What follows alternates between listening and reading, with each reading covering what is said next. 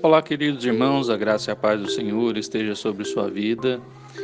E a nossa devocional de hoje se encontra em Tito, capítulo 1, versículo 12, que nos diz: Foi mesmo dentre eles um seu profeta que disse: Cretenses, sempre mentirosos, feras terríveis, ventres preguiçosos. Paulo, neste texto, está confirmando a Tito como os homens daquela região eram conhecidos de longa data. Paulo cita três características destes cretenses, dizendo que eles são mentirosos, feras terríveis e ventres preguiçosos. Porém, Paulo está citando um profeta cretense de muita longa data, muito mesmo antes de Cristo e ele está usando os seus registros, ou como todos conheciam ali naquela região, para falar destes homens. O primeiro que ele diz é sobre mentirosos. Estes homens que Paulo chamou de judeus da circuncisão, no versículo 10, como insubordinados, pauradores, frívolos e enganadores, que estão ensinando por torpe ganância, no versículo 11, são considerados pela própria cultura daquela região e pelas pessoas da região como mentirosos. Nada é mais reprovado na Bíblia como um crente mentiroso. Quando deveríamos viver a verdade, por receber a palavra da verdade, ser cheio do espírito da verdade, mentira não deveria ser uma característica cristã. Pior ainda quando a comunidade local nos reconhece como pessoas mentirosas. Ele também diz feras terríveis. Quando Paulo cita que este profeta cretense, que muitos acreditam ser Epimênides, que viveu no ano 600 a.C. e considerado um profeta por Platão e um homem querido dos deuses, segundo Plutarco, né, filósofos antigos, não sabemos se Paulo leu seus livros ou registros ou se ouviu as pessoas de Creta falarem de suas histórias.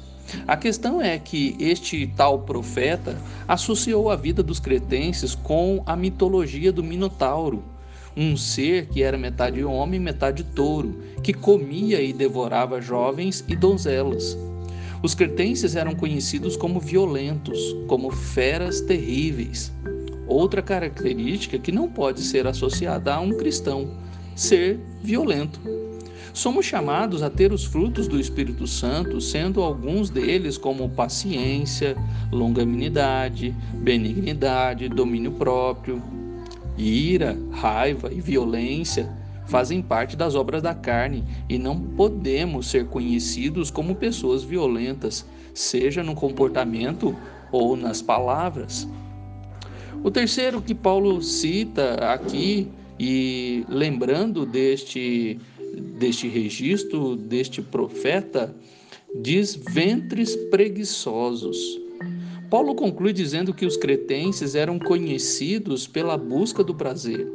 Estas três características fazem parte de um poema escrito por Epimênides, em que nesta última característica ele se refere aos cretenses como glutões, indolentes e ávidos por sexo ou amantes do prazer.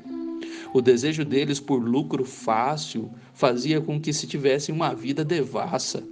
Vários historiadores registraram esse desvio de caráter nos cretenses. Como cristãos, não podemos ser reconhecidos como aqueles que buscam a Deus para alimentar o próprio ego, o próprio ventre, muito menos como preguiçosos que não gostam de trabalhar e buscam somente o prazer. Somos chamados a renunciar a nós mesmos por amor a Cristo, a amar o próximo, a servir a Deus.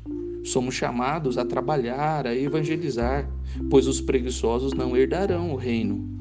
Aqueles que buscam a Deus para alimentar o próprio ego não compreenderam ainda as palavras de João Batista que diz que ele cresça e que eu diminua. Não entenderam ainda a decisão de Paulo de considerar tudo como perda por causa de Cristo em Filipenses capítulo 3. Ah, que o Senhor pelo seu Espírito nos transforme, para que nosso testemunho e nossa vida não façam a sociedade em que vivemos pensar que somos crentes mentirosos, violentos e preguiçosos que buscam prazer. Se um poeta, filósofo, escritor, jornalista de nosso tempo escrevesse a nosso respeito, o que diriam? Temo que o nosso meio evangélico não tenha mudado muito a dos cretenses de Tito e Paulo. Que o Senhor nos perdoe e nos ajude pelo testemunho que temos dado à sociedade.